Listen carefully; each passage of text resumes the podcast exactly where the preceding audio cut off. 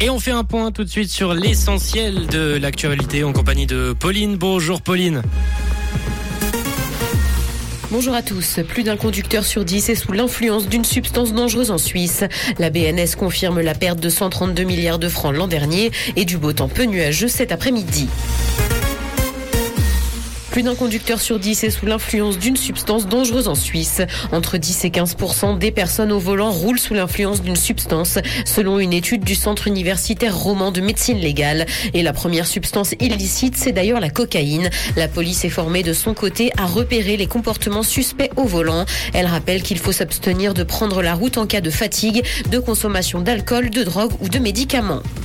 La BNS confirme la perte de 132 milliards de francs l'an dernier, et ce après un bénéfice de plus de 26 milliards l'année précédente.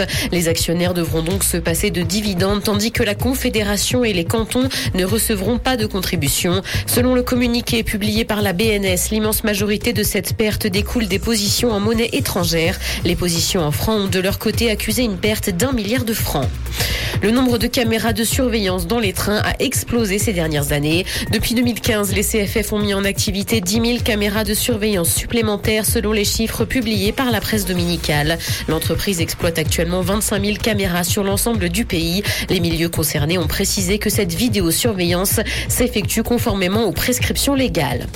Dans l'actualité internationale, une personne est morte et six autres ont disparu en mer au Japon. Un bateau de pêche enregistré à Taïwan a chaviré dans un territoire que Tokyo et Pékin se disputent. Ces îles sont inhabitées mais administrées par le Japon alors qu'elles sont revendiquées par la Chine. Un corps a donc été retrouvé dans la cabine du bateau par des plongeurs. Les gardes-côtes nippons ont continué à effectuer des recherches dans la zone pour retrouver des survivants. Le piratage des séries devrait exploser, ce n'est qu'une question de temps. C'est la tendance décrite par les experts du secteur alors que plusieurs facteurs expliquent cette évolution. En 2022, une progression des piratages de films de plus de 38% a été enregistrée par rapport à l'année précédente. L'inflation renforce notamment cette tendance au téléchargement illégal. Les sorties exclusives des plateformes pour attirer de nouveaux abonnés ont également un rôle à jouer. Au Royaume-Uni, Charles III et Camilla ont annoncé leur premier voyage à l'étranger. Le couple royal britannique se rendra en France puis en Allemagne du 26 au 31 mars pour effectuer ses premières visites d'État. Les époux participeront à Paris à une cérémonie de souvenir à l'Arc de Triomphe en compagnie d'Emmanuel et de Brigitte Macron. Le roi qui parle français prononcera également un discours au Sénat.